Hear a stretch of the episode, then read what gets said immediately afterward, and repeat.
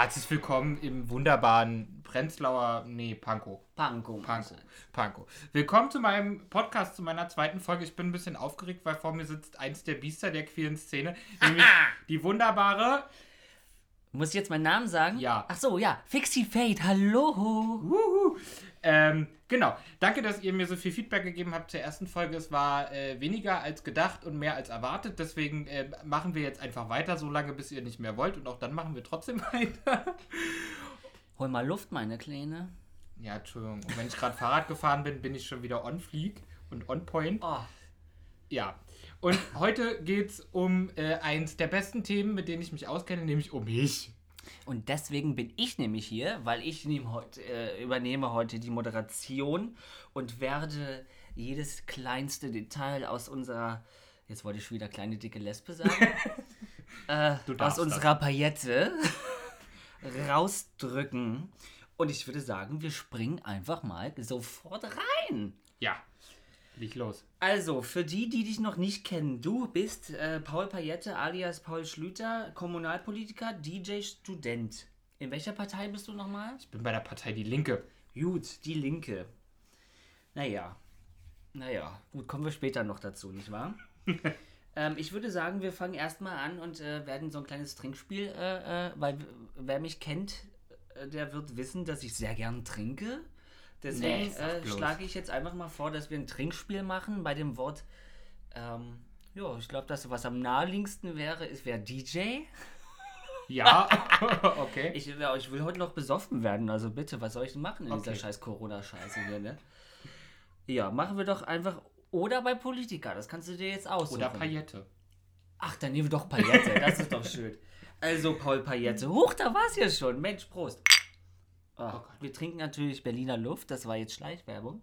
Ja. Ah, das geht doch runter wie Öl, du. Das habe ich seit Wochen nicht getrunken. Flutscht wie Seife auf dem Knastboden. Nein, okay. genau, aber fangen wir, wir machen mal einfach mal so einen kleinen Steckbrief mit dir. Wie alt bist du? Ich bin, äh, werde nächsten Monat 23 Jahre alt. Oh Gottchen. Äh, bin in Berlin geboren, schon immer in Pankow lebend und, äh, pff, ja, ähm, Ja, seit gut. Reich. Pankow ist schön, oder? Ja, Pankow ist wunderbar. Sag mal, hast du denn, also, Ich habe gerade noch gesagt, dass ist ja mein- hier wie bei Gag, da flötet ja auch immer das Telefon Anfang. feier. Das war nicht mein Telefon, das war mein WhatsApp auf dem Laptop. Ich habe gerade noch gesagt, wir machen die Telefone leise. Dann kommt es da. Natürlich, das war ja klar. Dann bin ich jetzt deine Ivanka sozusagen, ja? Ja, ja, du bist meine Miss Ivanka T. Ich kann leider keinen österreichischen Akzent, tut mir leid. Aber egal, zurück zum Thema. Also, äh, Pankow ist ja wunderschön. Ich wohne jetzt seit ähm, Oktober hier, war, bin aber schon seit zwei Jahren mehr oder minder hier eigentlich ansässig. Ja, Ähm, aber es ist ja wirklich so ruhig und äh, es ist ja ein wunderbarer Platz hier. na, Pankow ist ja, also vom Bezirk her, also im Norden kannst du Kühe und Schafe schubsen und im, in der, also ne, unten im Süden kannst du dich besaufen. Also Pankow bietet ja Das mit stimmt. Prenzlauer Berg und Weißensee so alles, was man Naja, eigentlich von- will. Von der Torstraße bis äh, Buch, ne? Richtig. Also von, von der Datsche bis zur Kneipe. Von der Datsche bis zur Kneipe, von der Datsche bis zum Club, richtig. Sehr schön. Ähm, dann habe ich mir als nächstes einen Punkt hier aufgeschrieben, wann du dein Outing hattest und wie das überhaupt passiert ist. Wir wollen ja jetzt mal auch hinter die Fassade dieses Kommunalpolitikers blicken, ja? Ich komme jetzt ein bisschen vor wie Reinhold Beckmann hier. äh, wie war dein Outing? War es schlimm? Wie war es? Hast du dich in der Schule schon geoutet? Erzähl uns doch mal was. Also ich war ja, ich habe ja relativ früh angefangen politisch zu werden. Also ich war ja an der ähm, Oberstufe schon Schulsprecher und da hatte ich dann immer Freundinnen und habe aber relativ schnell gemerkt, dass das so, glaube ich, einfach nicht passt und dachte dann immer, weil ich an der ehemaligen Oberschule war, ey, die wollen dich nicht mehr als Schul- und Klassensprecher, die finden dich dann doof, wenn sie wissen, dass du auf Typen stehst. Deswegen, ähm, deswegen habe ich mich an der Oberschule nicht geoutet und habe mich dann, als ich auf die, aufs Oberstufenzentrum gewechselt bin, um meine Ausbildung zu machen, da bin ich dann hin und habe gedacht, okay, die ersten, die dich fragen, denen erzählst du die Wahrheit. Und wie soll ich sagen, es hat bis zur ersten Pause gedauert und dann wurde ich auf dem Hof gefragt, ob ich schwul bin und dann habe ich das bejaht. Und zu Hause war das eher so, dass ich mich mit meiner Mutter mal tierisch gezofft habe und ihr vorgeworfen habe, sie interessiert sich eigentlich gar nicht für meine wirklichen Probleme. Dann haben wir eine Woche nicht miteinander geredet und dann saß ich samstags auf der Couch und sie kam zu mir und meinte so, du sag mal, was sind denn eigentlich deine wirklichen Probleme? Werde ich Oma? Und dann habe ich in meiner unnachahmlichen Art, ich in meiner unnachahmlichen Art ihr gesagt, du Mama, gewöhn dich lieber dran, dass du nie Oma wirst, aber ich kaufe dir auch einen Hund. Sehr gut, das ist natürlich eine super Antwort. Aber ähm, hat deine Mutter das dann so wunderbar aufgenommen wie, äh, wie andere Mütter oder war es dann so diese, diese typische Ich verstoße dich und äh, zieh aus Nummer?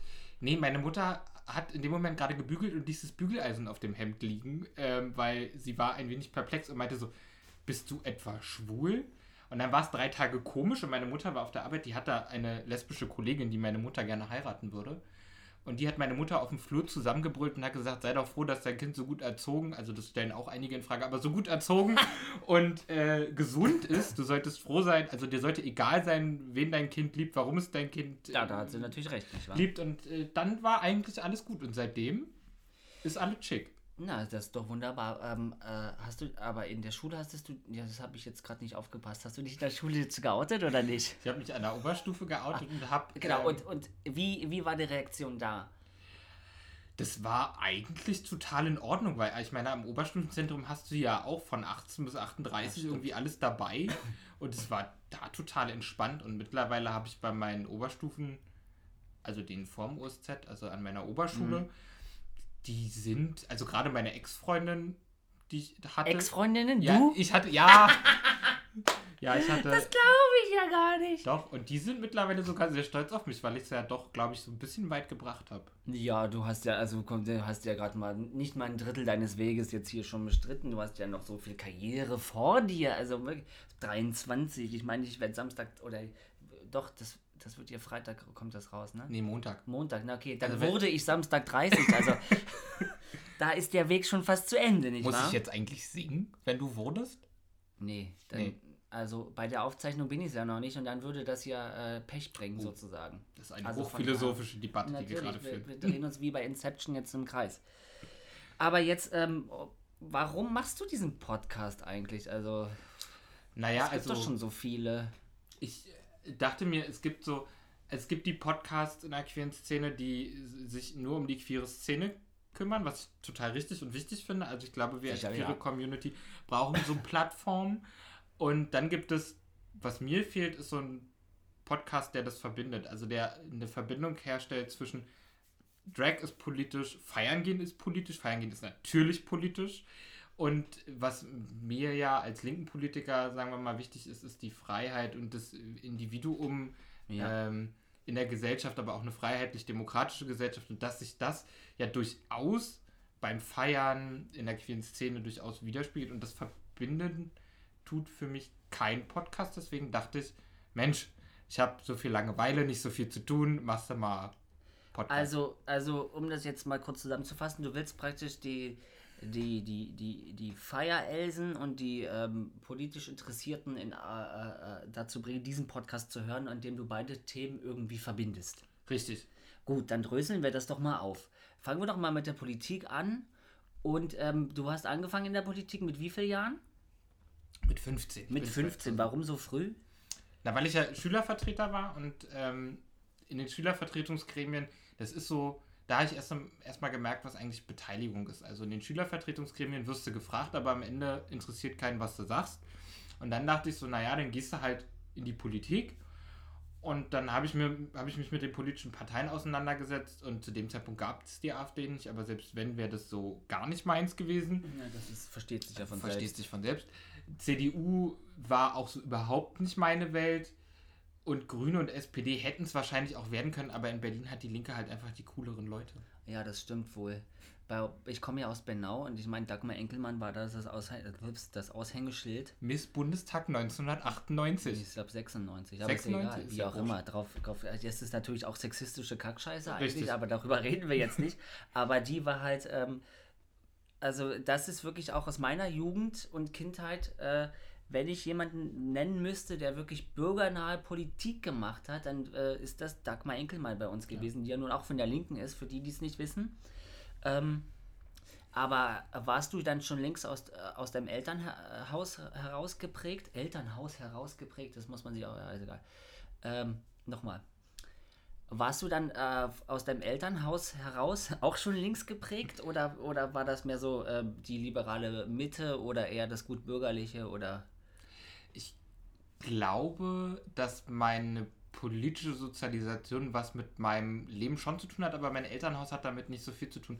Mein Elternhaus ist, glaube ich, unpolitisch, beziehungsweise würde ich sagen, habe ich einen Stiefpapa, der Polizist ist und eher, naja, ich würde mal sagen, das Klischee erfüllt, braun zu wählen, Oh würde ich mal behaupten. Ähm, meine Mutter ist eine total unpolitische, die erst seitdem wählen geht, seitdem ich Mitglied in der Partei bin. Aber was ich ja schon habe, ist, dass meine Eltern beide auch nicht studiert haben und ich aus einem, ich würde mal sagen, unteren Mittelschichthaushalt komme. Ja. Das heißt, ich mir jetzt auch nicht immer alles leisten konnte. Meine Eltern mir aber immer alles ermöglicht haben, was sie, was sie mir ermöglichen konnten. Das kenne ich. Und bei mir aber schon der Weg eher war so, Mensch, der Junge schafft nicht mal die achte Klasse. Und das war für mich so ein Punkt. Bist Da du sitzen geblieben? Nee, ich bin nicht sitzen geblieben. Aber Ich bin nicht sitzen geblieben, aber ich habe es natürlich, also ich, sie haben mich fünfmal auf LRS getestet, weil sie dachten, ich bin, habe eine Leserechtschreibschwäche und Ach so. stimmt, du kommst ja schon aus dieser ADHS, komm, wir geben denen mal irgendwelche Tabletten und so weiter äh, Generation, nur, nur damit die still sind. Richtig. Ach Gott. Und das hat mich halt geprägt, weil mir immer signalisiert wurde in der Grundschule, du bringst es ja eh zu nichts, also Ja. weil diese soziale äh, Spaltung innerhalb der Schulen ja schon sehr groß ist. Und hab's dann aber doch irgendwie beim Wechsel auf die Oberschule, hatte ich eine super Klassenlehrerin und die hat halt uns zur Emanzipation erzogen und dadurch bin ich dann irgendwie, glaube ich, in die Aber linke Richtung gegangen. gerade dieses, du schaffst es ja eh nicht, kann natürlich auch ein Riesenansporn sein, den dann allen zu zeigen, hier fickt euch, jetzt komm, jetzt mach es erst recht, nicht wahr? Richtig. Und das wird bei dir dann wohl so gewesen sein, oder was? Na genau, ich habe dann irgendwann gedacht, ey, Alter, nur weil meine Eltern nicht studiert haben, müsst ihr jetzt nicht gleich denken, dass ich irgendwie ähm, anfange, äh, Friseur zu werden oder so, weil ich schwul bin und meine Eltern nicht studiert haben. Also wäre das dann das doppelte Klischee. Ich habe dann Das wollte ich gerade sagen, das ist auch sehr, sehr klischeebehaftet jetzt. ja, aber so, so muss, also das ist ja das Bild, was die alle haben. ja, ja, ja.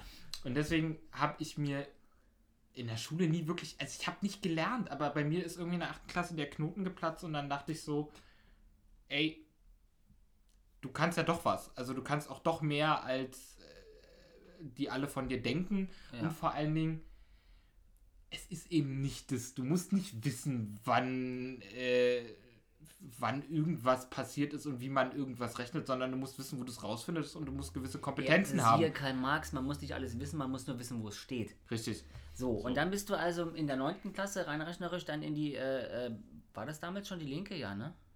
Nee, Oder war es noch die linke PDS? Oh Gott, 2013, 2013 na doch, 9. Klasse, ja, 9. Ja, 10. Du Klasse, warst ja. 15, hast Ja. du gesagt. Deswegen, du Ja. hast in der 8. Klasse mit 14 hast du Jugendweihe im besten Fall.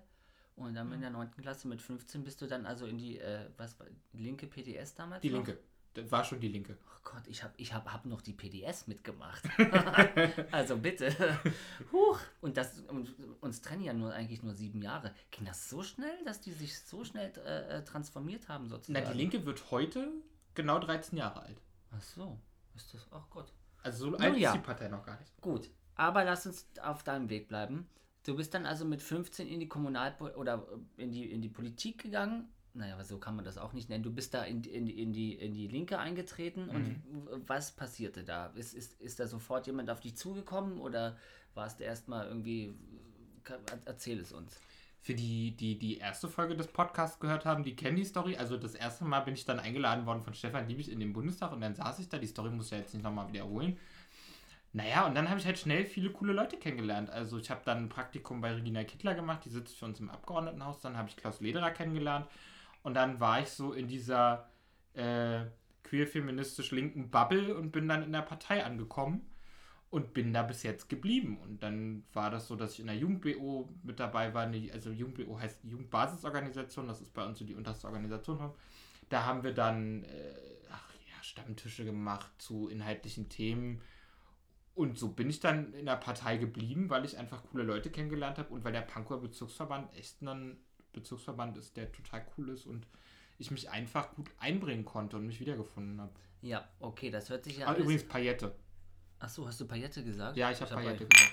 Ich, Nee, ich habe nicht, Paillette, ich hab nicht Paillette gesagt, Ach aber ich so, wollte, dass wir ich was wollte gerade sagen, du hast sogar, ich habe schon gedacht, dass ich schon wieder nicht zugehört habe. Warte, Moment. Oh. Mm.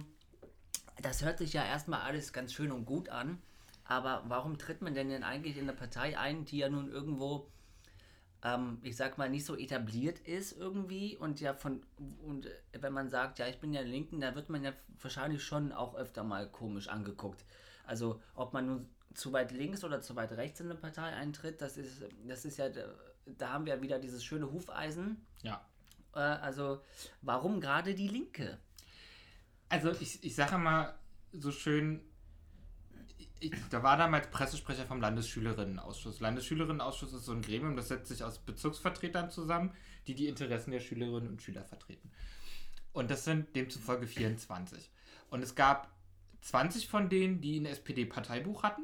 Das heißt, bei der Bildungspolitik, die seit 1990, glaube ich, in Berlin dann doch auch passiert ist, war für mich klar, in die SPD kann ich nicht eintreten, schon gar nicht, wenn du im Landesschülerinnenausschuss schon 20 Leute hast, die in der SPD sind und schon da so eine Meinung, starre Meinung vertreten. Und dann gab es mit mir June, die sitzt jetzt im Abgeordnetenhaus für Bündnis 90 Die Grünen, die so alt ist wie ich. Die ist dann bei den Grünen gelandet und ich dachte so, nee, die Grünen, das ist nicht meine, also es ist nicht meine Art Politik zu machen. Es ist mir, es ist mir zu, oh Gott, wie schreibe ich, beschreibe ich das jetzt, ohne den Leuten nahe treten zu wollen? Aber es ist mir in vielerlei Hinsicht doch zu wenig Vision, glaube ich. Beschreibt es ganz gut. Okay. Im Sinne von, ähm, man muss bestimmte Verhältnisse auch in Frage stellen können, ohne dafür in die Klapse geschickt zu werden. Also das, ne, das ist es ja für mich so ein bisschen, also auch mal in Frage zu stellen, ist das System Schule oder ist Schule in dem Gebäude, wie wir es gerade denken, ist es überhaupt noch zeitgemäß? Und da sind mir die Grünen eigentlich ein bisschen zu angepasst. Und deswegen bin ich, und wegen der eben coolen Leute, die ich ähm, vorhin schon angesprochen habe, bin ich dann bei den Linken gelandet. Aber ich würde mich jetzt nicht als Betonkopf-Linken bezeichnen, wie es immer Na, das so ist schön, ja schon mal ganz gut. wie ich das immer so schön sage. Das heißt, ich glaube, wäre ich in NRW groß geworden, ist immer mein Beispiel, wäre ich, glaube ich, nicht bei den Linken gelandet, weil Sondern die, in der SPD wahrscheinlich. wahrscheinlich, weil die Linke in Berlin zeichnet für mich zwei Dinge aus. Also A, sie haben bewiesen, sie können pragmatische Politik machen und sie können Entscheidungen treffen, die im Zweifel auch wehtun. Das haben sie ja in der Spar Das Krise. Ja, ja, ja. durchaus gezeigt und das, das war ja schon Thema.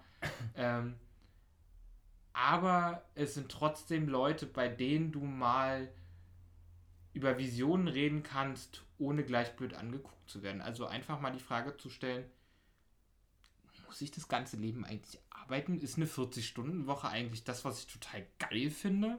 Also einfach mal die Fragen zu stellen oder wie du es ja auch machst, ich meine, du bist ja als Künstlerin, äh, sagen wir mal, freiberuflich tätig, würde ich jetzt mal sagen. Ja. Das ist ja für den, für den, der den Kapitalismus und die Wirtschaft so geil findet, Das bist du ja wahrscheinlich der Horror. Ich weiß nicht, das, das, das, das, das sieht man ja jetzt in der Corona-Krise ja wunderbar, dass wir Kleinkünstler oder Solo-Selbstständigen so wunderbar im Regen stehen gelassen werden. Und aber auch, aber auch der Mittelstand und die großen Unternehmen kriegen wieder alles in den Arsch geblasen. Aber nun gut, Obwohl man ja sagen muss, in Berlin war das ja zumindest, also was die Bundesländer angeht, nicht perfekt, aber es war Berlin war da vorne. schon ganz weit vorne, das stimmt. Äh, äh, wenn ich das zum Beispiel mit Sachsen vergleiche, da gab es äh, so gut wie nichts.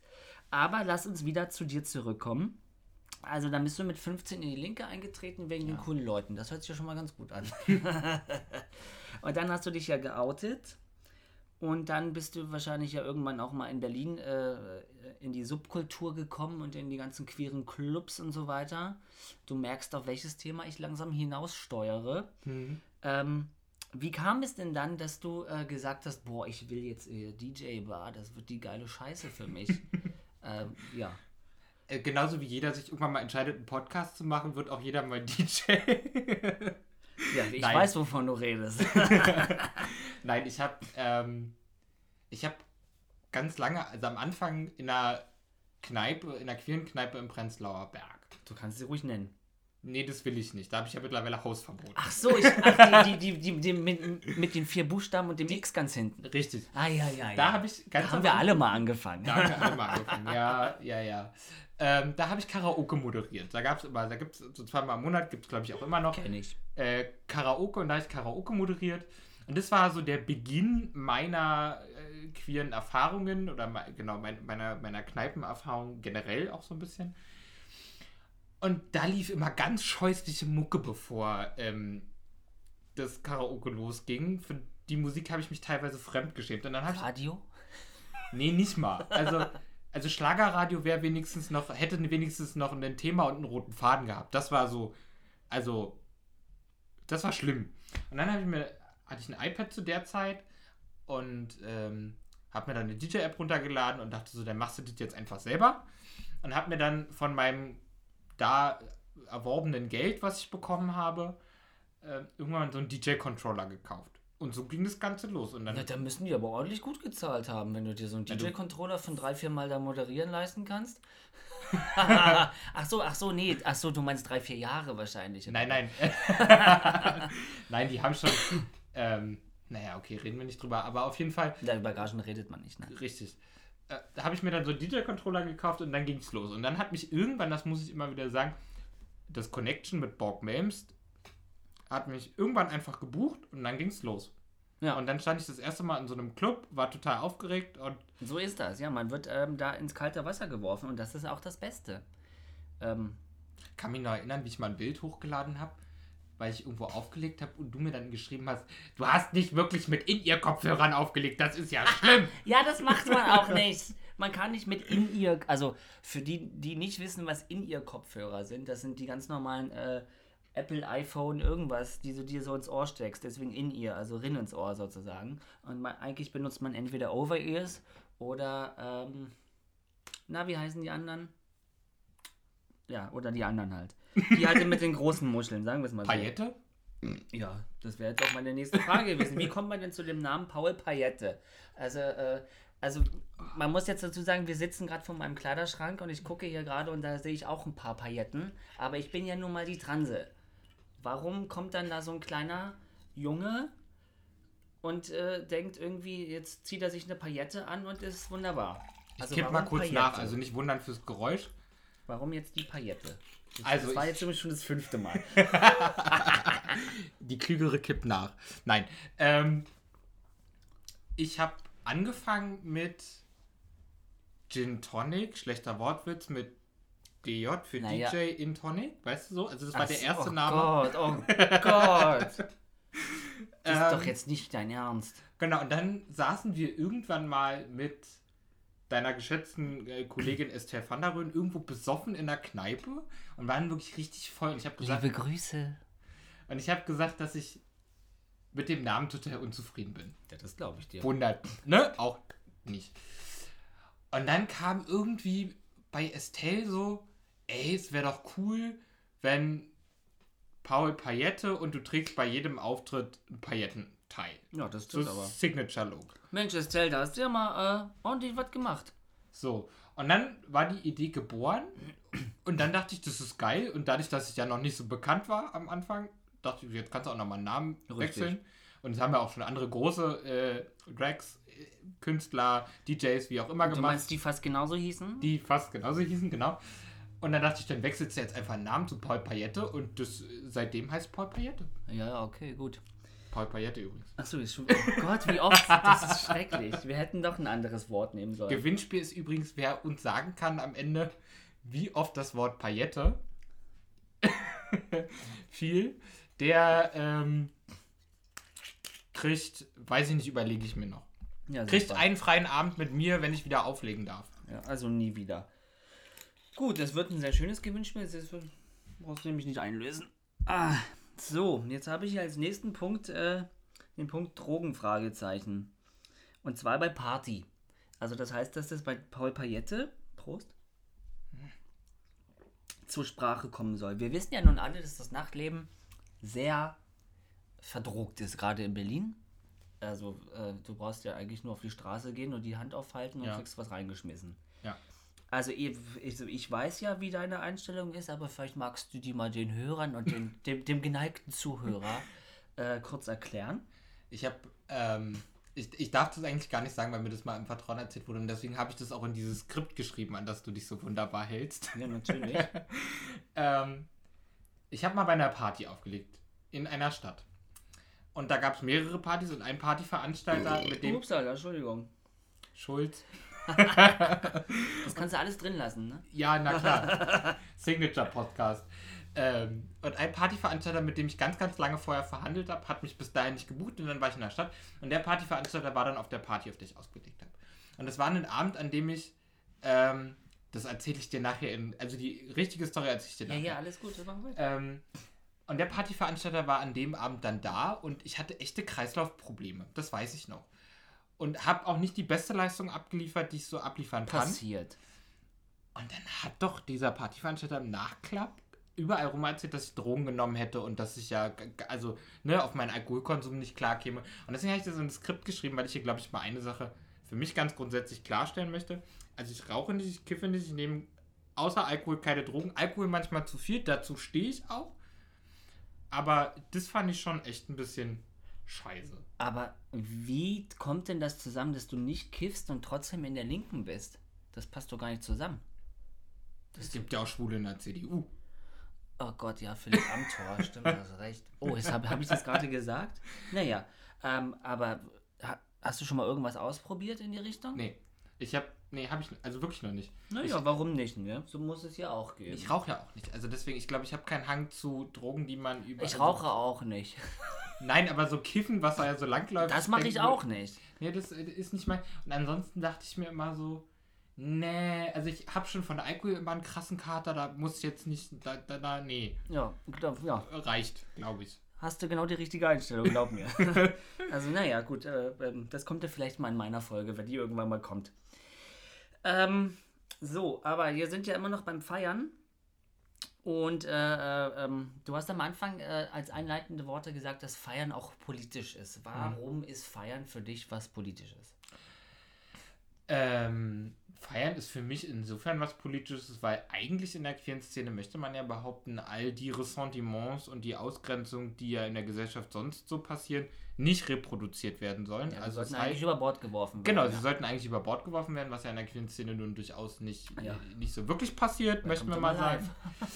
Ähm, aber ansonsten finde ich, ist Feiern für mich politisch, weil Feiern A ein kulturelles Gut ist. Also ich finde, Feiern ist Kultur und gerade in Berlin ist es, glaube ich, man sollte Berlin zum Weltkulturerbe erklären für die queere Partyszene, die Berlin hat, ist so meine Einschätzung.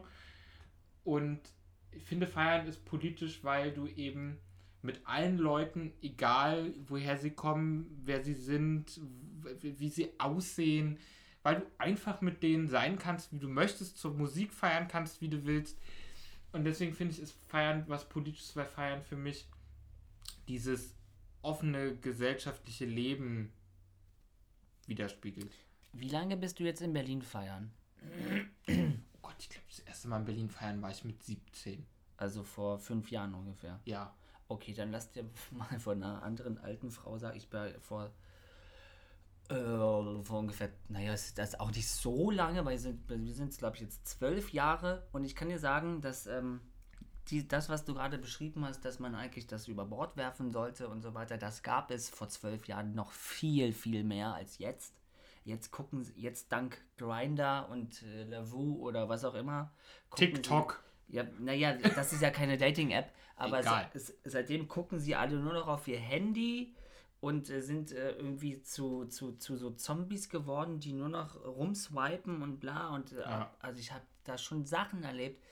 Es macht ab und zu wirklich keinen Spaß mehr, weil die Leute nur noch, wo kriege ich den nächsten Bums her, wo kriege ich, oder, oder sich so wegknallen, dass sie äh, äh, nichts mehr mitkriegen. Na, was ich, was ich, was mich daran wirklich stört, ist, dass wir ja eigentlich als, also zumindest gehen wir ja jedes Jahr auf die Straße, um für die gleich, also für, für, für bestimmte Werte einzutreten.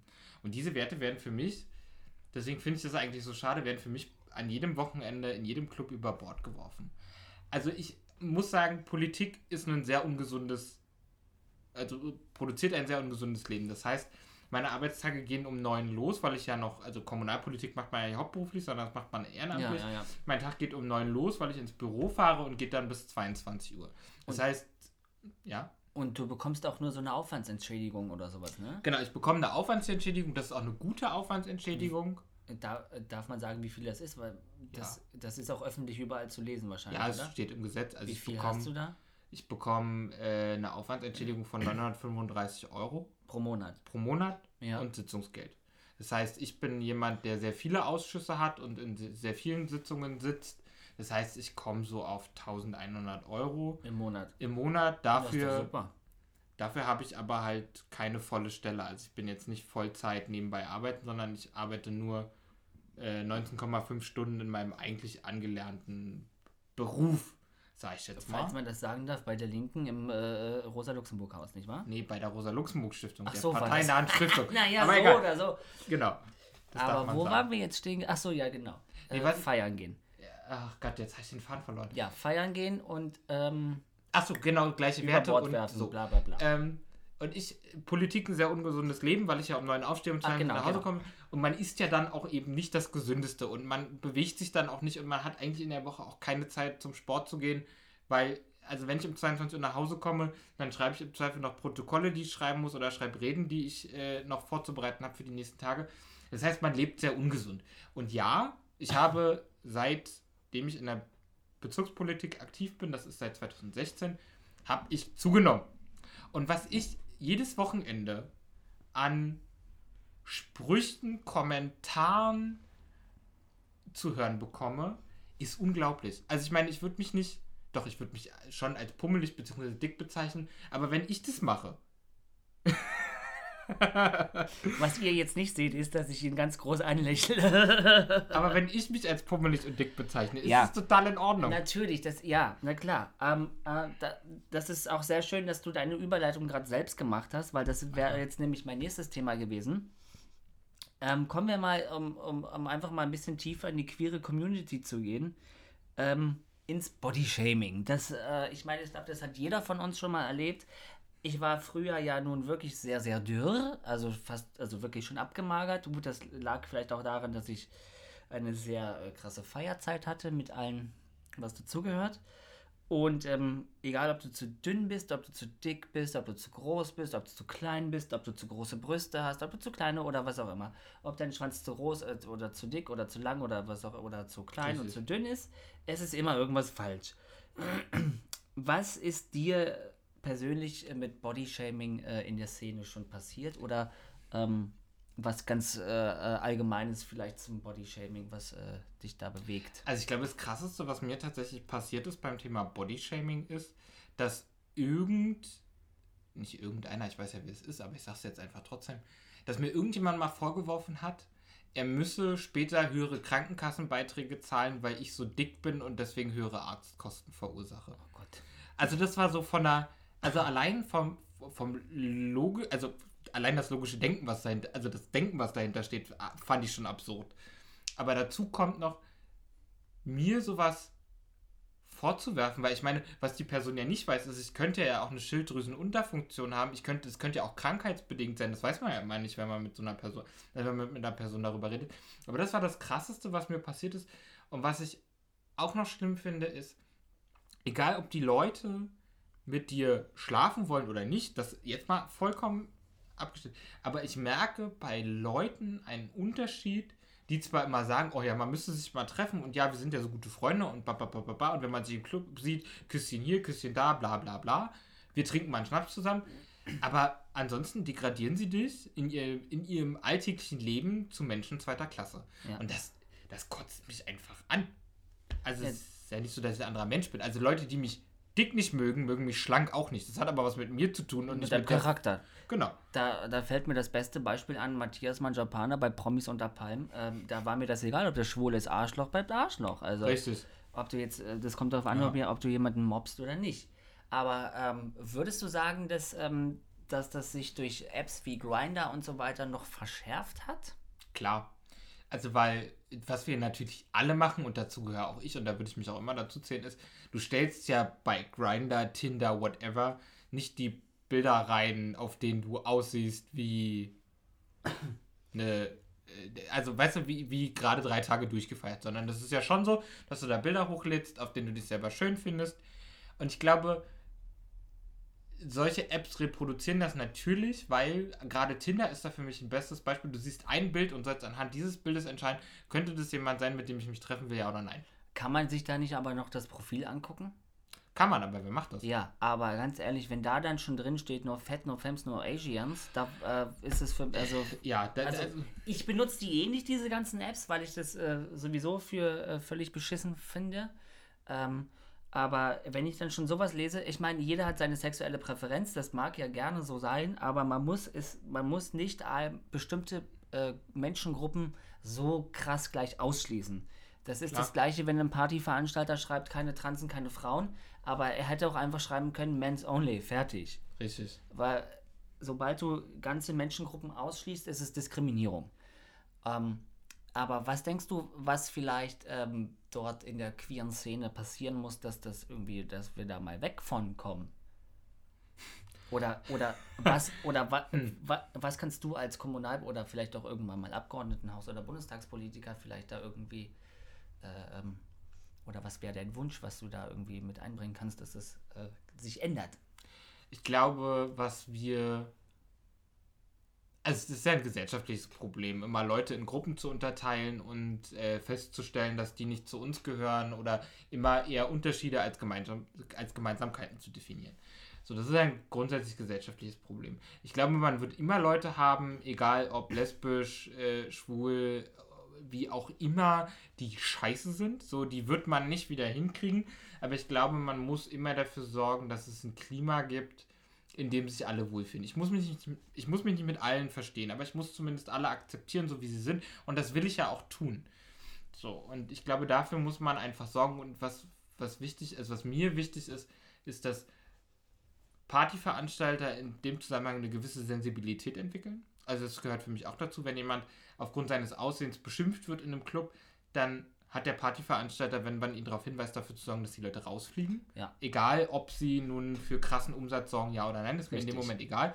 Die haben dann da nichts zu suchen, weil sie nach meinem Fall, also außer der Partyveranstalter findet es richtig, dass sie das gemacht haben, dann ist es aber auch nicht mein Partyveranstalter. Richtig, dann packe ich meine Sachen und gehe. Da packe ich meine Sachen und gehe. Ansonsten, glaube ich, muss man einfach für größtmögliche Ansprechbarkeit sorgen. Also ich glaube, ja, alle Institutionen müssen, also auch die Bezirke in Berlin müssen also Ansprechpersonen haben für zum Beispiel queere Belange. Also das ist so eine Sache, für die setzen wir uns auch ein und das werden wir auch noch auf den Weg bringen jetzt in dieser Wahlperiode, dass wir sagen, wir brauchen eine Ansprechperson für queere Belange, weil es geht nicht, dass du keine ähm, Ansprechperson hast, wenn du zum Beispiel aufgrund von ähm, deinem Aussehen, deiner Sexualität diskriminiert wirst, auch im Bezirksamt. Auch da kann das ja passieren, dass du niemanden hast, an den du dich wenden kannst. Und dafür brauchst du eine Stelle, die sowas eben auch aufnimmt und sich damit auseinandersetzt, weil ich glaube, man muss immer sich und seine Strukturen überprüfen. Und wenn wir uns alle damit auseinandersetzen, dass wir uns und unsere Verhaltensweisen überprüfen, ist schon allen viel getan. Aber es wird auch Leute geben, die ihre Verhaltensweisen nie überprüfen werden und bei denen ist es dann auch einfach müßig, darüber zu reden. Das ist eine sehr schöne Antwort, Frau Payette. ähm, Irgendwas muss ich als Politiker ja gelernt haben. gucken wir uns das Ganze jetzt mal von der Hetero-Seite an. Ja, wir wechseln jetzt mal die Die Sicht. mögen wir übrigens auch, also nur Natürlich. damit es. Ich könnte jetzt schon wieder irgendwas sagen, aber ich lasse es. ähm, gu gucken wir uns das jetzt nochmal, wie gesagt, aus, aus Hetero-Sicht an. Es gibt ja, ähm, du hast ja nun gerade gesagt, dass wir mehr zusammenhalten müssen und so weiter und so fort. Ja. Und dass wir Toleranz, Akzeptanz und so weiter. Aber, jetzt kommt das große Aber, wie immer. Wenn natürlich es immer noch Heteros gibt, die uns, äh, oder es immer noch Hetero, Hetero, oh Gott, nochmal. Wenn es immer noch Heteros gibt, die uns ständig fragen, warum, äh, uns geht es ja eigentlich schon so gut, wozu bräuchten wir denn überhaupt noch ein CSD? Und ähm, wir dürften ja äh, jetzt heiraten und ihr dürft ja adoptieren, aber ich meine, das Steuerrecht wurde, glaube ich, immer noch nicht angepasst. Nee. Und ähm, wenn mein Lebenspartner im Krankenhaus liegt und wir keine eingetragene Lebenspartnerschaft sind, dann darf ich trotzdem nicht zu ihm ins Krankenhaus äh, und so weiter. Und äh, bei Heteros sieht das halt alles ein bisschen anders aus. Ähm, ja, sag mal was dazu. Also ich glaube, ich kann grundsätzlich ja mal sagen, dass das Konstrukt der Ehe ablehne. Also Ja, egal ja, ob nur. sofort. Also da bin ich, glaube ich, da bin ich, glaube ich, einer von vielen, die das so sehen. Und ehrlicherweise mit jedem Angriff, den es gibt auf queere Menschen, wird immer deutlicher, dass es einen CSD braucht. Und vor allen Dingen ist ein CSD ja nicht so, also wir fordern ja nicht das, was wir vor zehn Jahren schon gefordert haben und was wir mittlerweile vielleicht an Rechten haben. Aber es ist ja auch immer so, dass es auch eine gesellschaftspolitische Frage ist. Also nur weil der Bundestag ein Gesetz ändert und sagt, die Ehe für alle ist jetzt möglich, heißt das ja nicht, dass sich die Gesellschaft verändert hat. Also es geht ja auch immer darum, um eine gesellschaftliche Akzeptanz zu schaffen und die gibt es einfach noch nicht.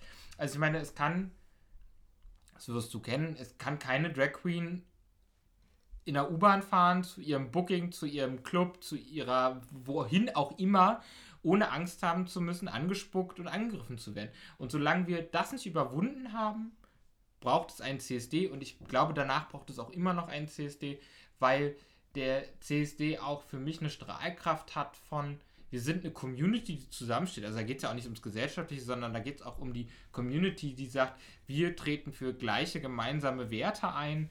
Und deswegen wird es ein CSD für mich eigentlich immer geben. Und solange gesellschaftliche Akzeptanz nicht vollumfänglich gewährleistet ist, braucht es auch immer einen CSD. Deswegen gibt es das Argument für mich nicht. Und ich würde auch sagen, so, ähm, auch wenn wir den vielleicht in, also aus der Sicht der Heteros in Deutschland nicht bräuchten, brauchen wir ja gar nicht so weit zu gucken nach, wir können ja einfach mal rüber Polen. nach Polen, nach Ungarn, äh, auch in die USA, was da gerade abgeht äh, und so weiter. Ähm, das Trump hat ja jetzt wieder die Gesetze rückgängig gemacht, von wegen Trans, äh, also dass die nicht mehr anerkannt sind und so weiter. Also wir, wir machen gerade so richtig einen schönen Rollback in einigen Ländern, in Brasilien ja genauso. Ach du, auch bei uns. Also meinen linken Politikern wird ja immer unterstellt, ähm, dass, dass wir ja so ein, so, ein, so ein Flashback in die DDR wollen und dass wir zurück wollen zu dem, was da, äh, was da war. Und dem möchte ich an, also an meiner Person sozusagen widersprechen, weil ich A, zu der Zeit noch nicht gelebt habe, das alles nicht mitbekommen habe und das auch nicht bewerten kann. Aber was ich sachlich bewerten kann, ist, dass der homosexuellen Paragraphen, Das, war, das hatte genau das gleiche hatte ich auch gerade im Kopf. dass der homosexuellen Paragraphen in der 175? DDR genau viel, viel früher abgeschafft worden ist. Nein, 1963 ja schon. Genau. Und das aber in der Bundesrepublik Deutschland viel, viel später passiert ist. Und auch äh, wir ja bei den, äh, ich sag's mal, Entschädigungen für ähm, Verfolgte, die aufgrund dieses Paragraphens eben eingesperrt worden sind, äh, verurteilt worden sind, dass wir ja als Linke auch sehr fortschrittlich sind, was da, ähm, du googelst jetzt, ne? Ja, ne, äh, Was, äh, was das angeht. Deswegen, ich will die DDR nicht gutheißen, aber ich will sagen, die, 1968 wurde Ja, er gestrichen. ach, okay. Also fast richtig. fast Und in der BRD erst 1994, auch wenn er nicht mehr umgesetzt wurde, aber trotzdem. Äh, das. Ja, Richtig. Also ich will die DDR nicht schönreden, aber Auf ich will sagen, ähm, es gibt schon Unterschiede. gut. Ja. Licht ist an übrigens, wollte ich mal sagen. Was sagst du? Licht ist an. Also, Bist, bist du jetzt schon besoffen? nein, aber Licht ist an. Also, ich merk's. Tatütata. Tatütata. Nö, ich merke noch nichts. Paillette. Ich merke noch gar nichts. Ja gut, du bist auch gerade Fahrrad gefahren. Ich habe gerade noch einen Burger gefressen, also von daher. Ja, gut, okay. Du hast Kalorien verbrannt, ich habe welche zu mir genommen. Ah. Ach, vielleicht komme ich doch noch kurz mit in die Bar. Wir gehen danach übrigens in die zweite Bar am Prenzlauer Berg, in den Marienhof. Ja, die kann man gerne sagen. Marienhof ist, äh, äh, wir machen jetzt mal unbezahlte Werbung. Eine wunderbare Bar von Janni. Hallo Janni. Äh, und ich glaube, ich komme kurz doch mit, ja. Ein bisschen Geld kann ich noch ausgeben. Sehr schön. Weiter Aber Text. ähm, dann, kommen uns, dann kommen wir jetzt auch langsam mal zum Schluss, würde ich sagen. ja, Und weil ich meine, wir labern jetzt auch schon. Ähm, oh, 42 Minuten. Äh, 42, 43 Minuten. Das ist doch wunderbar, ist schon länger als dein erster Podcast. Richtig. Und ähm, wir machen die Stunde heute voll, ich sag's dir. Äh, man, ich meine, als Politiker wird man ja auch immer so tolle Sachen gefragt wie, was sind dein, wo siehst du dich in zehn Jahren, was sind deine Ziele, äh, welche Gesetze willst du irgendwann mal einbringen? Deswegen frage ich dich jetzt einfach mal ganz spontan auf drei. Wirst du fürs Abgeordnetenhaus kandidieren? Jetzt, wo Stefan Liebig ja in Pankow weg ist? Aber der Kandidat, Ach nee, der, das, der ist war ja, ja, das ist ja Bundestag. Bundestag, Entschuldigung. Gott, da sieht man mal, wie politisch informiert. Aber ja, gut, die meisten von euch wissen wahrscheinlich nicht mal, wer Stefan Liebig ist, also von daher. Jetzt ja schon, weil sie meinen Podcast gehört. Ja, wollen wir es hoffen. Aber ich muss dir sagen, äh, äh, ich kannte Stefan Liebig vom Namen und von Person ja vorher schon. Ich fand ihn immer ganz toll. Und er hat ja auch dieses eine Video äh, angesprochen, was da viral ging, äh, wo- er die Ja, ja, AfD zerlegt mit dem hat. Fallflyer. Das habe ich mir, glaube ich, vor vier, fünf Tagen nochmal angeguckt. Er hat es wunderbar gemacht. Aber auch toll. Aber jetzt zurück zur Frage, das war nur mal eine persönliche Anekdote. Wirst du, also, also, dass das irgendwann kommt, natürlich, aber äh, denkst du, dass es jetzt schon im nächsten Jahr, so dass es schon so schnell kommen wird, oder denkst du, dass es, äh, ma- machst du eher so, komm, jetzt wollen wir uns erstmal ein bisschen entwickeln und vielleicht erstmal noch ein bisschen Erfahrung sammeln hier im, äh, im, äh, in der Kommunalpolitik und dann äh, weiter aufsteigen, oder was denkst du, was wirst du machen? Ich habe ganz lange überlegt, wie ich auf diese Frage antworte, weil ähm, es gibt ja immer was, was man offiziell antworten kann und was, was man inoffiziell antworten wir kann. wollen natürlich ja, Wahrheit. ja, ja, ja. Also ich glaube, ich, was, was für mich feststeht, ist, dass ich 2021 auf jeden Fall nochmal Kommunalpolitik machen möchte. Ja, das ist schon mal sehr Weil ich glaube, fünf Jahre reichen nicht, um das äh, umzusetzen, was man sich so vorgenommen hat. Und ich glaube, ich habe mir mittlerweile ein Standing entwickelt, was ganz gut ist. Und fürs Abgeordnetenhaus kann ich sagen, ich habe meinen Hut in den Ring geworfen. Also ich denke sehr stark darüber nach, 2021 in einem der neuen Pankower Wahlkreise fürs Abgeordnetenhaus zu kandidieren. Ähm, es gibt auch Genossinnen und Genossen, das ist immer so eine Parteifloskel, das kann ich ja nochmal kurz als Anekdötchen einschieben. Es gibt immer so dieses Bingo, Parteitags-Bingo, also wo dann immer aufgeschrieben wird, so Floskeln, die mal sagen. Und da gibt es eine Floskel, die ich jetzt auch gleich benutzen, benutzt hätte. Äh, weil mich Genossinnen und Genossen gebeten haben zu kandidieren, kandidiere ich jetzt. Ist das wirklich so? Ich habe ich hab gedacht, das ist wirklich immer so eine Floskel, so eine Ausrede, dass man einfach sagt, so ja, ich will jetzt kandidieren, aber ich weiß, äh, ich, ich, ich brauche jetzt eine plausible Begründung, deswegen sage ich einfach mal, dass mich irgendjemand vorgeschoben hat. Äh, ich weiß gar nicht, ob das so eine Floskel ist, kann ich nicht sagen. Aber bei mir kann ich sagen, es haben mich tatsächlich Genossinnen und Genossen gebeten zu kandidieren. Naja, ich meine, aber das zeigt dir ja auch, dass da ein gewisses Vertrauen da ist, auf jeden Fall. Ja, und dass ich meinen Job irgendwie in den letzten vier Jahren relativ gut gemacht habe. Und das, das bedingt das ja. Richtig. Und deswegen habe ich meinen Hut in den Ring geworfen für einen der neuen Wahlkreise. Es gibt auch einen schon einen speziellen, aber das, dazu sage ich jetzt tatsächlich nichts. Ja, das, das ist auch richtig so, man muss ja, ich, Genau. wir dürfen ja, ich darf ja auch immer, ich weiß, ich, ich habe ja auch so viele, so viele Projekte im Vorjahr, ich darf da ja noch nicht drüber reden. Richtig. ähm, aber auf jeden Fall würde ich gerne nächstes Jahr fürs Abgeordnetenhaus kandidieren in einem der Wahlkreise, was jetzt nicht heißt, dass ich unbedingt das Abgeordnetenhaus will, sondern ich will kandidieren und gucken, wie es läuft und mal gucken, was das Ergebnis ist.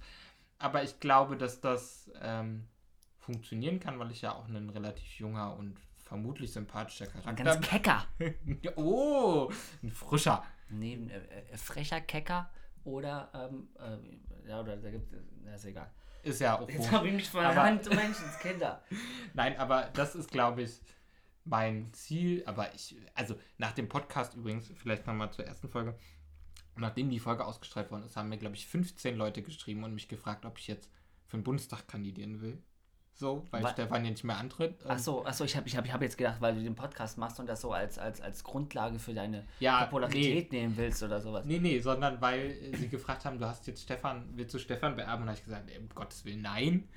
Ähm, aber Abgeordnetenhaus wäre eine gut, äh, wäre wär eine schöne Sache, zumindest als Direktkandidat, um mal zu gucken, um einfach mal zu wissen, wie das Ja. sozusagen ist. Okay. Aber Kommunalpolitik auf jeden Fall nochmal.